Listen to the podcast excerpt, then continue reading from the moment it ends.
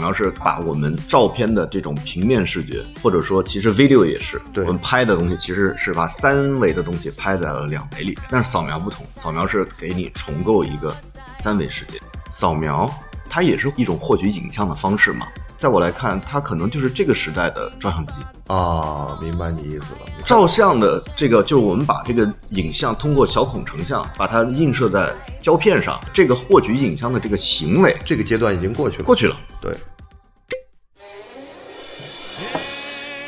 It's the good life. Hello，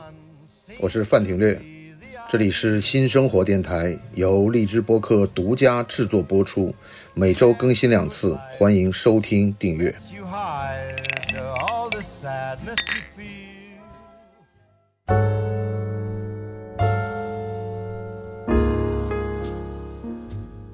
欢迎来到新的一期新生活电台。那么我们今天呢是跟这个影像实验艺术家高远先生来谈一下赛博之美吧，因为我认为他这么多年一直在从一个非常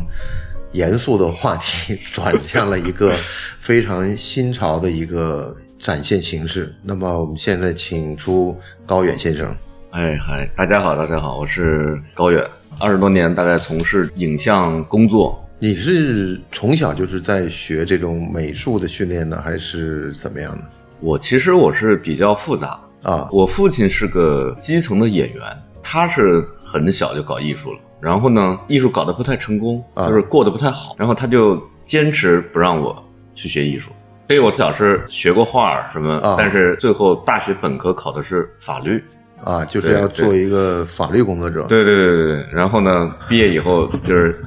完全没有干这个工作。那你毕业以后继续去进行美术方面的深造对对对，基本上是自学加上环境的熏陶吧。我经过种种波折去去了那个中国新闻社，在哦中新社的摄影部，对我在那儿接受了最早的这个训练吧。但你就是从一个律师转向了一个，对，从一个法律工作者变成了一个影像工作者，嗯，这这个是蛮有挑战性的对对对，非常挑战性。但是就是从小还是接触过绘画嘛，啊我是从小生活在剧团里的，啊在剧团里吹拉弹唱、画布景的什么啊的，我是从小就接触这些，所以我觉得不是问题。对但就是你换了一个视角，对对对，对就不是用这种表现的形式，而且用一个机械的这种成像的形式来告诉你看到的东西。是因为选择照相机作为这种视觉表达的这个手段，我是有考虑的。嗯其实照相机是最简单的事儿，嗯，就你绘画，你要童子功嘛，对对吧？你对要从小很学很多年，然后对经过特别这个严格的培训体系，对对吧？但是摄影这个事儿，就是基本上你有机器，你就能干活了。那对吧那但是现在实际上，爱好摄影的人越来越多。对对对但是反而成为摄影家的人越来越少。啊，是是是，就是这个就是待会儿咱们来聊的这个话题，嗯就是说那么多人有了这样的工具以后，你作为一个摄影家的意义，就是嗯或者说你的创作手段，你是不是还是一个独特的嗯、啊，具有独特的标识性，然后有前瞻性、有先锋性嗯，的这样一个创作手段？那就是我觉得是每一个这个从事影像工作的人他必须要考虑的事儿啊，因为越来越多人在用了。对对吧？而且那么便捷的获得很牛逼的影像，对，而且对 Instagram 每天大概是几千万张的照片往对啊，上对啊，对传啊，，对啊，就是你现在看到很多人挎着一个很讲究的徕卡相机在街上拍的时候，就是你很难想象他们是不是会以胶片的形式呈现出来，还是也是用这个好像 啊，那基本上肯定不会是胶片的也有也有， 像高明老 师就还是啊。高明老师那是复古派，他冲胶卷的过程要比他对对对拍的过程更对开对心一对些对。对，那个我觉得是一种生活方式的追求。对，那我他有一次很兴奋的跟我说，他他找到了一个冲胶片的地方。啊就实际上对对现在你会发现这个二十年的巨变，因为我以前有朋友在这个柯达胶卷工作，啊然后就他们整个这个公司就完全就消失了。倒闭了呀，对，然后他们现在后来我再一次看到柯达的时候，是他们在做一些就是网红直播的那个必备产品，就是什么嗯面光灯啊，他对们转做这个了，然后他们去做一些医疗的东西，是的还，是柯达现在在做医疗影像，对对对对，那这个还是非常先进的，非常先进对对对对对，但这个跟老百姓就已经没有关系，没有关系了对对，但它胶卷其实还是在生产，对，但是我们周围基本上像碰到您这样非常专业的，我相信也现在都在很欣欣然的接受了数字技术。嗯，我觉得是这样，就是嗯你分，就是你如果是就像高明老师那样，就是如果你是一个原教旨主义者，嗯摄影的啊，我觉得玩玩胶片是没问题的啊而且它有它的乐趣在。对，它有它颗粒的那种对真对实对的对对感觉，，而且就是它的整个过程，从对那个创作是吧？你去获取一张影像，然后冲洗它，对呃后期然后把它放出来，就所有的这些原来的跟数字没关系的这些过程，让让人觉得你是一个真的在从事这个的工匠啊，你的技术就非常有温度。嗯对就这个东西，你怎么样看这个影像是来适应这个数字化的未来呢？回到刚才这个讲的，其实我平常工作的时候，其实用的都是数字化的相机，嗯啊就全是数字的，什么一亿像素的什么啊这种，对因为它所见即所得，对然后非常啊、有利于调整啊。但是就自己玩儿，可能还是我还有幺二零啊那我知道双双反对对吧？就是这种大画幅什么的，就自己做创作或者什么的，你不吝成本，啊你想一个有那个温度，你就可以玩胶片，嗯啊，我觉得数字影像的这种发展肯定是大势嘛，就是这个论断早就做出了，对对对，我们没有必要去给它做一个延展，没错没错对。，今后肯定会越来越清晰。不，我是实际上特别好奇的，就是你当时拍了那么多的人像，实际上我们在每一个阶段都会碰到这样的一个人。嗯在之前，可能就比如说我以前看米秋老师拍钱钟书，嗯，拍杨宪益这些人，他是那个时候是八十年代，他每对对个对周末的聚会，他就拿个相机，然后他嗯大概有三十年以后，嗯他又把这些胶片找出来，他重新扫描给大家看，是那么，然后这是一个例子，然后另外的例子，比如我们看到这肖全老师，对对对就他记录了九十年代那一代人。然后我嗯发现你呢，可能是因为在媒体工作的时候呢，对你把就是两千年以后的这批人，娱乐明星也好，或者是这个文化先锋也好，全部给记录下来了。嗯，拍了拍了很多，对对对，嗯但但是你就一个华丽急转身，嗯然后去搞影像去了，就是嗯正好这个视频的时代蜂拥而至了，就哗哗哗，就像一个火车开进来嗯了。嗯嗯嗯大家嗯嗯嗯，大家实际上你可以看到现在，呃，这个优爱腾已经过去了，现在变成这个抖音在这儿，没错嗯抖音、快手这些他们在这儿唱大戏的时候，你会发现你视频已经解决了所有的问题了。嗯包括支付，包括场景，然后实际上，当你在这个时候，你就发现审美很苍白，对对对，就审美很苍白，就看到你的那个作品的时候，我就觉得我完全想象不到，你原来拍那么好的人物的时候，突然变成了一个让我眼花缭乱，我会嗯多看几眼，就这个特别。就你知道，多看几眼，就实际上有一种情况是兴奋，另外一种情况有点害怕。 嗯哎，我是觉得，哎呦，这这怎么回事儿？怎么回事儿？是， 对对对对，但我不是说你拍这个是怎么回事，我是嗯说你拍这个东西太好看了，我就觉得这怎么回事，我要继续看下去，有这种的兴奋感。嗯。对，我觉得这个跟就是长时间从事原来的摄影工作啊，我觉得有很很大的关系。就是我在二十多岁时候拍的东西，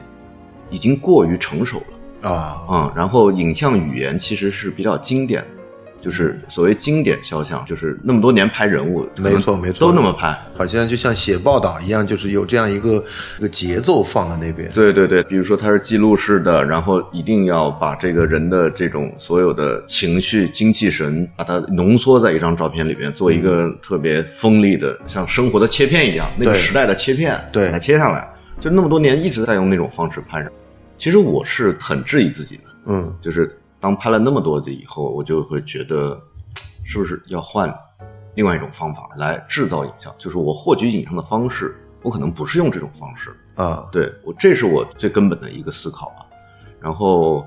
加上我后来我又去中央美院去念了研究生，法律这个四年这样也是应该很很严格的一个训练。那我想央媒恐怕也是一个很严格的一个美学训练。 是但这种两个训练对你的帮助是什么呢？我觉得，嗯、就是法律训练还是挺帮助我的。可能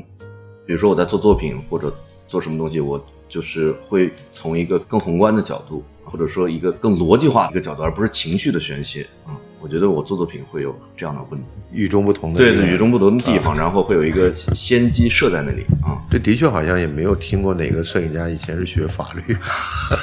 估计可能还是有的， 可能不是学法律的，可能学学学会计的是啊吧？ 有吗？呃，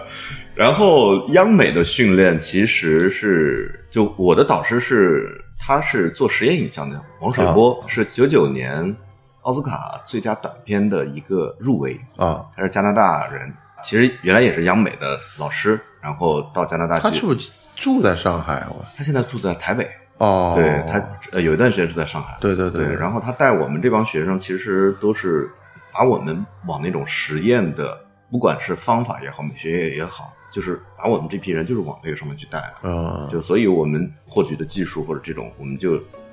用一些最新的东西。我觉得对我影响还是挺大的，就是你一定要用一些新的技术讲老故事，啊，对对？吧？或者是用这个老的技术讲新故事啊，永远不是新技术讲新故事。我觉得很多人也会很好奇，就是什么样的理由或者什么样的原因，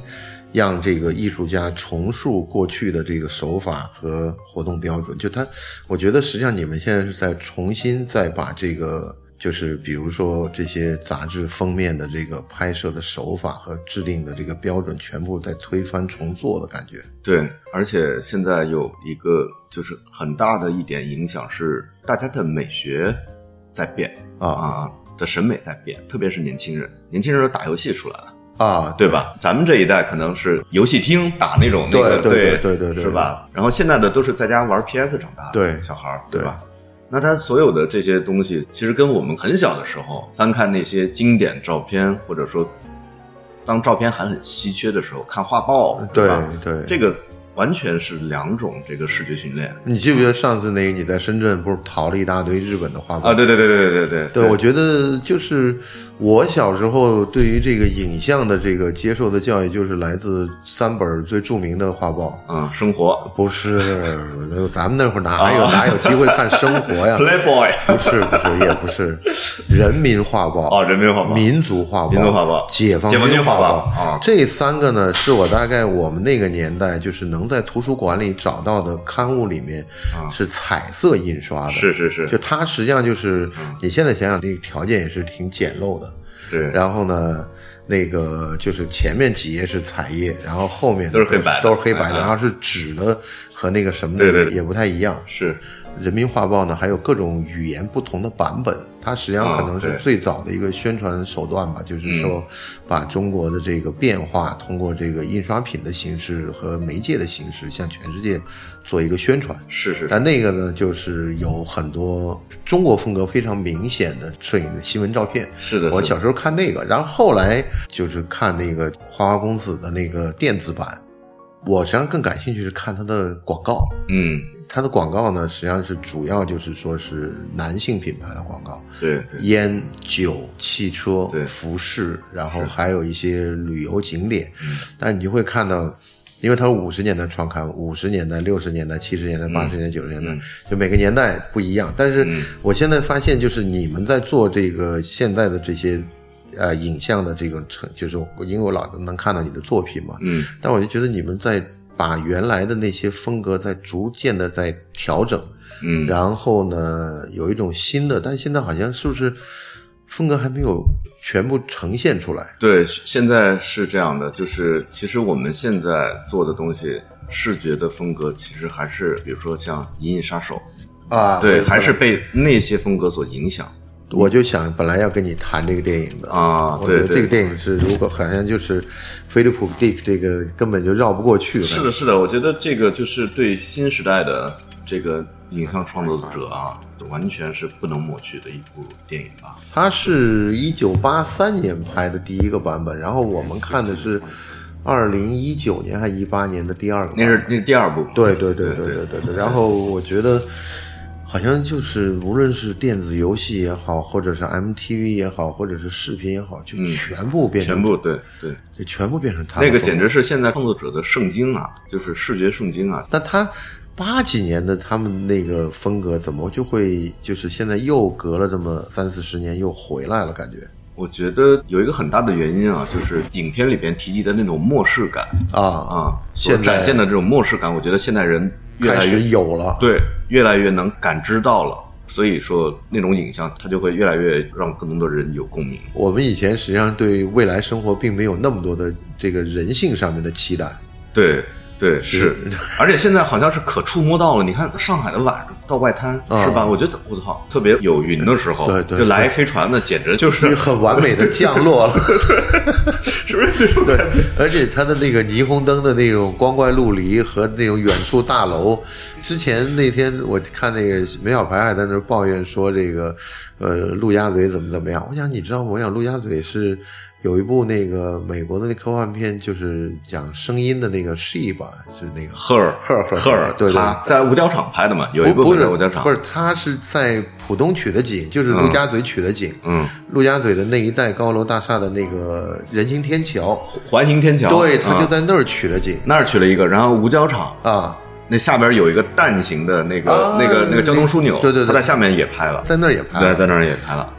就是现在的人已经把城市就往那个方向去打造去了。对，你说这个东西对就现在的这种创作者没有影响吗？肯定有影响啊。你做这样的风格的同时，然后我也看到另外一种风格，就比如像现在包括河南卫视做的这种仿古画的风格给嗯是是是还原出来，是是然后它也是一种影像的一种表现嘛，也非常受欢迎。是在摄影这个领域，早几年吧，有一个摄影师叫孙俊，啊，我知道，对，我对对对，他其实就是仿国画嘛。啊，然后导致后来就是跟风的很严重，现在淘宝上就一大堆，是全是这样的。这个是因为这个文化离我们比较近，或者我们从小就耳濡目染看到这些东西，所以仿起来没有什么门槛可言。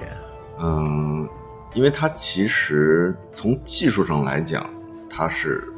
不太复杂的，啊，所以只要叠上一个这个呃古老的卷轴，或者说这啊种草纸的材质，它是。把三维拍扁了，你会发现吗？啊就是所有的国风的这种影像，都是对把三维的人把它拍扁掉。它没有细透节视，对，没有透视，它对没有什么高光什么什么的，都是人都是平的一手平的啊就是特别像工笔 也像那个鼻烟壶那个，啊，对对对对对，就是那样的。这个东西我觉得，首先它的技术上好复制，嗯，嗯，然后呢，呃中国人看呢又会觉得熟悉好像对，熟悉，天对，生的熟悉，是的，它有亲切感，对对对嗯对对。对，但反而他实际上对未来是抱着一种恐惧的，因为他不知道未来什么样子。嗯，是是是，所以我看那个汽车那广告讲未来已来，我讲天哪，这就来了。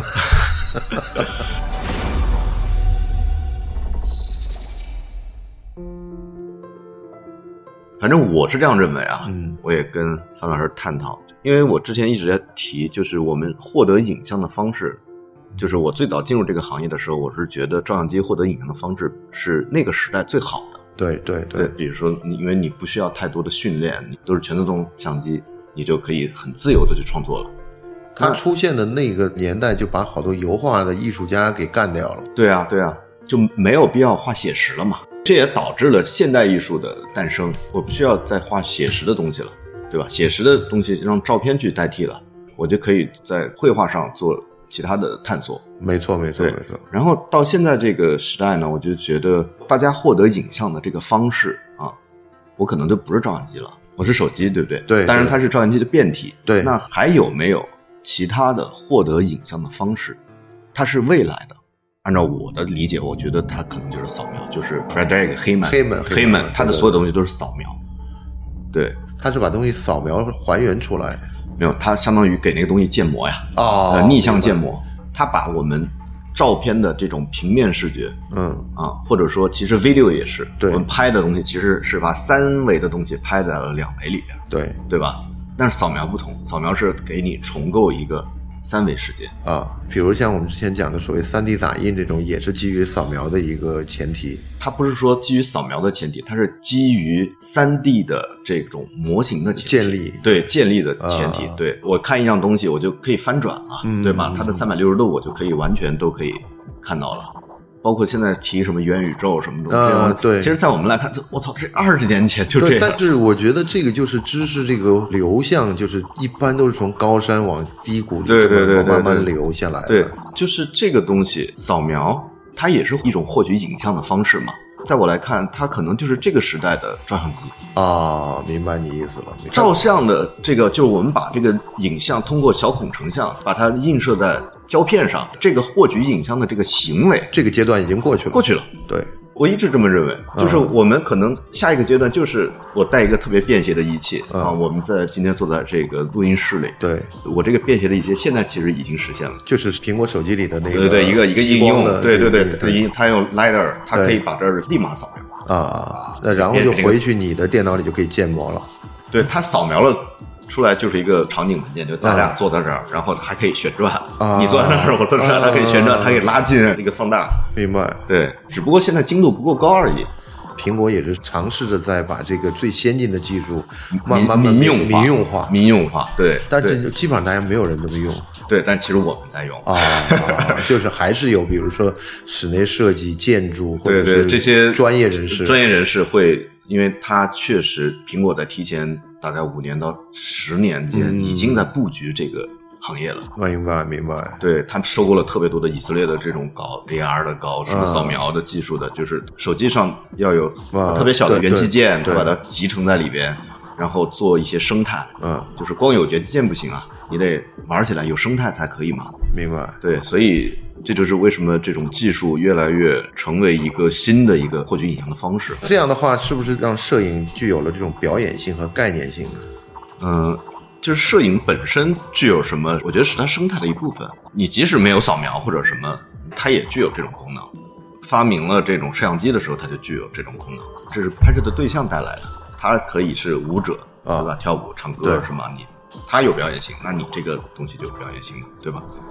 那新技术的发展，我觉得这个就看，就像原来五年前 VR 火过一一轮儿，嗯对吧？就这个游戏找球什么那对对个对的对对对对，那个好像在就是我们是因为可能有一些设置，所以说没有火起来。是但是我看海外简直跟那个寻宝一样的，对对对，对到处一群人不知道在干什么，我就看怎么那么多人啊，然后就哎在这儿呢， 是是是，所以说现在的这个东西也不知道，嗯，我只是觉得它对于创作可能是一个新的获得影像的方式。然后我们现在所获得的影像挺丰富的，嗯我可以做很多很多以前仅仅是通过照片完全不能做的事情。因为我看好多人现在在动这个《山海经》的这个脑筋哎，《山海经》，我跟你说，中央美院啊，一到毕业创作。都把《山海经》百拿出分来之五十的人都会，哎呀，我创作《山海 经》 啊，对对但这个是不是可能是最早的中国文化里面跟鬼怪或者是这种奇跟异想象力有关系。对对对对我们好像后面就再也没有再没有了，出而且它特别图像化。现。呃，对对对，对，特别图像化。我看了好几个版本的，然后就每个人都有自己心中的一个妖怪的呃对长相。对对，剪纸的剪《山海经啊》是吧？什么捏雕塑的捏《山海经》是吧？画画的画《山海经》。但这个如果实际上要是真正，比如做成游戏或者做成一个像就是这黑曼这样的作品，因为黑曼帮这个 Lady Gaga 做的时候，我就看的我就看傻傻了你知道是吧吧？就是因为 Lady Gaga 本身每一次的出镜都非常的吓人，你知道嗯吗？就是她是一定是。语不惊人死不休那种是的，是是是那那大高跟鞋就是我就没看到其他人穿，他天天就穿。看我经常发他照片嘛，我就嗯特别关注他，因为在我们年轻的时候呢，那个时候有一个女的，嗯，是麦当娜，麦当娜对对，现在有一个女的 Lady 就是 Gaga Lady Gaga，对对对对就每隔个十年二十年呢，这边就会出现一个这种就特别标新立异的。实际上，你知道吗？Lady Gaga 最早出道的时候，她就在，因为她的父母是这个艺术家嘛，嗯，然后她最早出道的时候就在酒吧里唱歌，对但非常她普通嘛一个对，小但姑她娘也对是一个很有名的音乐学院毕业的，她也知道，就是说她必须要经历。酒吧这一关就是要面对着陌生人，她要唱歌，而且要吸引你们。嗯，我哦我是听一朋友讲，他当时看了这这一幕，他给我讲的，我也挺惊讶。他就站那儿，大家还在那儿该喝酒聊天，也没人听他唱歌，他就开始脱衣服，嗯，就一件件。后来所有人酒吧惊了，惊了。然后他不是说那种色情的炫耀，他是那种就是特自然的。你后来看他穿的所有的这些衣服，实际上他都是很抓这个眼球的吸引力的。我觉得这一点就是可能现代的艺术家，就是如果你不会玩社交媒体，你不懂得吸引你的潜在。读者的话，或者潜在的这个听众的话，或者是潜在的用户的话，嗯，恐怕成功的路会很漫长。是是是是，我觉得他是一个视觉艺术家。对对对对对对对 Lady Gaga 不仅仅是音乐，对对，而且你看他跟黑曼的合作，就是他嗯非常敏感，知道黑曼做这样的东西嘛，跟他对啊，他我我还原来以为是他自己想的，后来我才一看这介绍，我才发现就是黑曼在帮他把对这对个对东西对给实。现出来对对对对，他有概念，是但他这个概念，你就感觉可能会像这个《异形》里面的剧照或者是什么样，是根本想象不到，就是他怎么会想到这儿的。对包括那个时候，我跟那个张欢老师聊那个，因为九十年代张欢老师就是尝试过扛了一百磅、两百磅的那个生肉，嗯就光着身子就跑到曼哈顿广场上去了，嗯。然后多年以后，这 Lady Gaga 也这么来一下，就对，带 身上糊满了肉，对啊，全是血淋淋的牛肉，他就扛着就上来了。我就，我但是我觉得这个可能现在这黑曼这个作品，我感觉比那个时候更高级。更高级更高级。而且黑曼的东西其实，因为他是个 gay 嘛，嗯，他其实挺漠视的。嗯，就黑曼的东西特别宗教，呃，对对对对你对，你对你看他的 ins 你就知道，他对完全就是死亡救赎，就是对那种东西。然后人类在这种科技包裹之下很茫然，就是完全没有表情，特别可怜的一个状态。那你怎么看这个时尚跟艺术的交叉呢？而且你们做出来的作品怎么去影响现代的艺术界或者这现代的时尚界呢？我觉得呃中国有一个很不一样的地方，就中国的视觉啊特别守旧，而且对于一些比如说略微带暴力和色情哦哦及凶杀的这种场景特别不接受。对对嗯对，这个是一个约定俗成的框框，你不能碰这个框框。但对是对对对对。然后这个其实你要把视野往前推，嗯那你必须去做一些非常刺激的东西、挑战性的东西对对。对那如果把这个都扼杀掉的话，其实你永远只能跟在别人屁股后面跑。嗯没错、啊没错。对，就是我特别现在倾向于做一个特别独立的这种工作室也好，或者艺术家状嗯态，他在这个方面能够独立完成一些前瞻性的探索，我觉得是这个才能真正的把这个行业往前推。我上次看你那个给 Nonis 那送的那短片，哦，然后不是得奖了嘛？嗯然后呢，我看你就是拿一个电梯的门儿在不不停的在把那门儿开合。对对对对对，那个就是我工作室，呃，老工作室后面后边有一个那个破电梯，对对对对，但那个就从那个荧幕里面就透出一种不寒而栗的感 觉。漠视感，但漠是视因为大家都经历过那种老电 梯，那个灯就哒哒哒哒哒对对对对对对，然后我觉得那电梯就是分分钟那铁链就会断那种，对，而而且有的时候你会感觉这门会不会打开，或对者打不开会怎么办？反正是是就那个片子也是给我留下很深印象，就是我我感觉你是想谈更多的，但是好像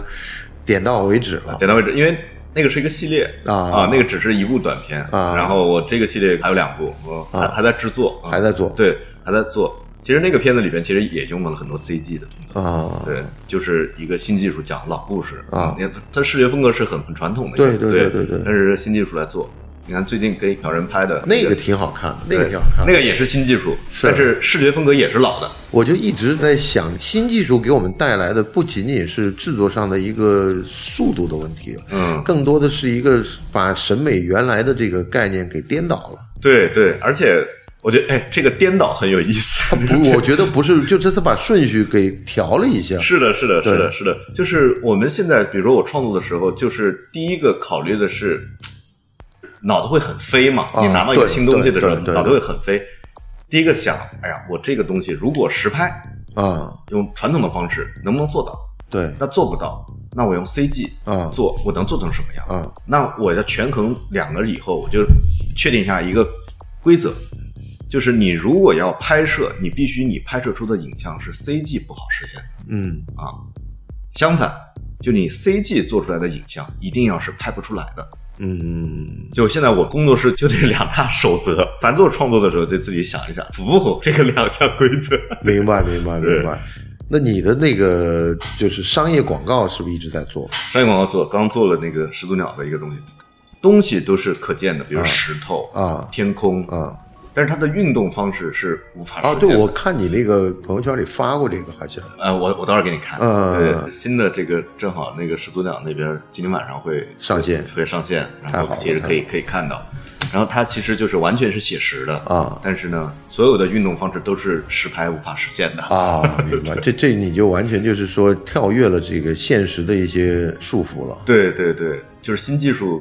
给创作带来的空间吧。啊，嗯那我就很好奇一个问题，就是你如果有这么强大的技术后盾的时候，在你拍摄广告或者拍摄作品的时候，服装还重要吗？其实我一直想在找一个跟服装的切入的口啊。嗯其实用数字技术做服装、做布料模拟，嗯是可以实现的嗯啊。但是呢，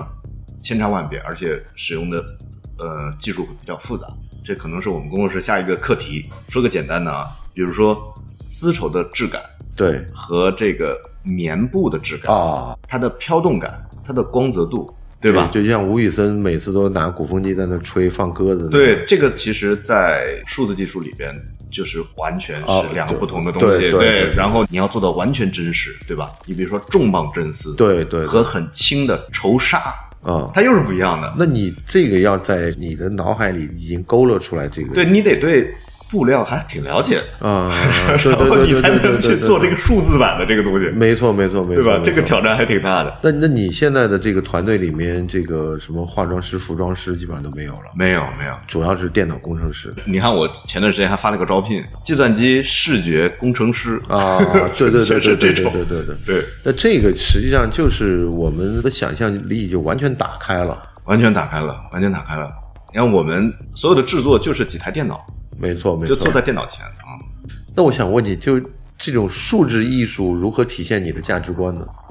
数字艺术就还是看导演啊，对，就对我就说你怎么去体现出你的这个价值观出来呢？还是更多的就是啊对我来说反而是一个解放。啊，对，因为你的所有的东西，你不用去考虑特别高的，比如说我原来在实拍或者什么的时候，我需要考虑，哎呀，我去搭个景，嗯这搭个景二十万，是吧？我去哪儿租辆车？哎呀，我这车找不着怎么办？嗯嗯，对吧？？对，我创作一个演员，哎呦，这演员离我想要的那个还是差点儿。那那所那这样这样讲的话，你是不是在做这种电子游戏公司在做的事情呢？对，电子游戏公司它是民用的嘛，啊，对，它相当于做一个游戏，然后它在里边明白儿，对，明白它是民明白用的。那我们的创作，那可能呃有一部分是对甲方的，嗯然后有一部分对是商业用途的对商业用途的，对对对然后有一部分可能是自己的这种创作，比如说我我工作室会拿出来一定时间去做动画片儿，嗯独立动画，呃嗯对因为技术很好。啊，然后把我们的这个，比如说我刚才提到的上一个片子还是人演的呢，对短片对吧？对那我可能接下来两部我全是我不用人演了，我用数字人演，啊，也就是等于在做有点像 这个。我就是小型的梦工厂。对，我就想这样说，我觉得就是，就等于你有点儿，就是你拿一个梦工厂的这种技术实力和这种创造力、想象力，对，然后我然后们去做一点独立的东西，好不好？对，然后对就吧是引入到广告、引入到时尚、引入到艺术里面，对对这样让相关的品牌也好、个人也好，也受到这种数字化的一个冲击了。是的，是的，而且它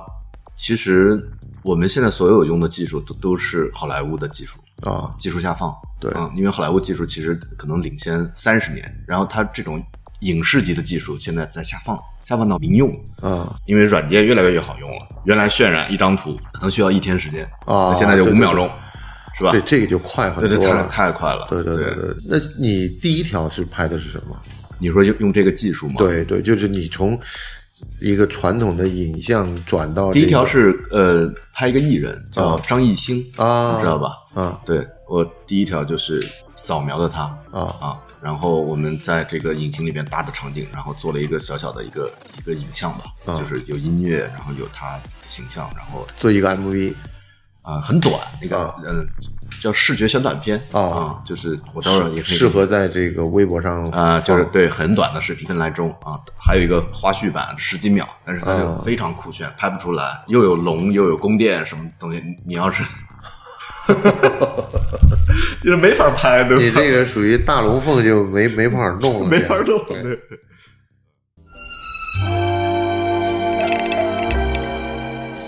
大家好，我是范廷略，这里是新生活电台，由荔枝播客独家制作播出，每周更新两次，欢迎收听订阅。 kiss a good life. Goodbye.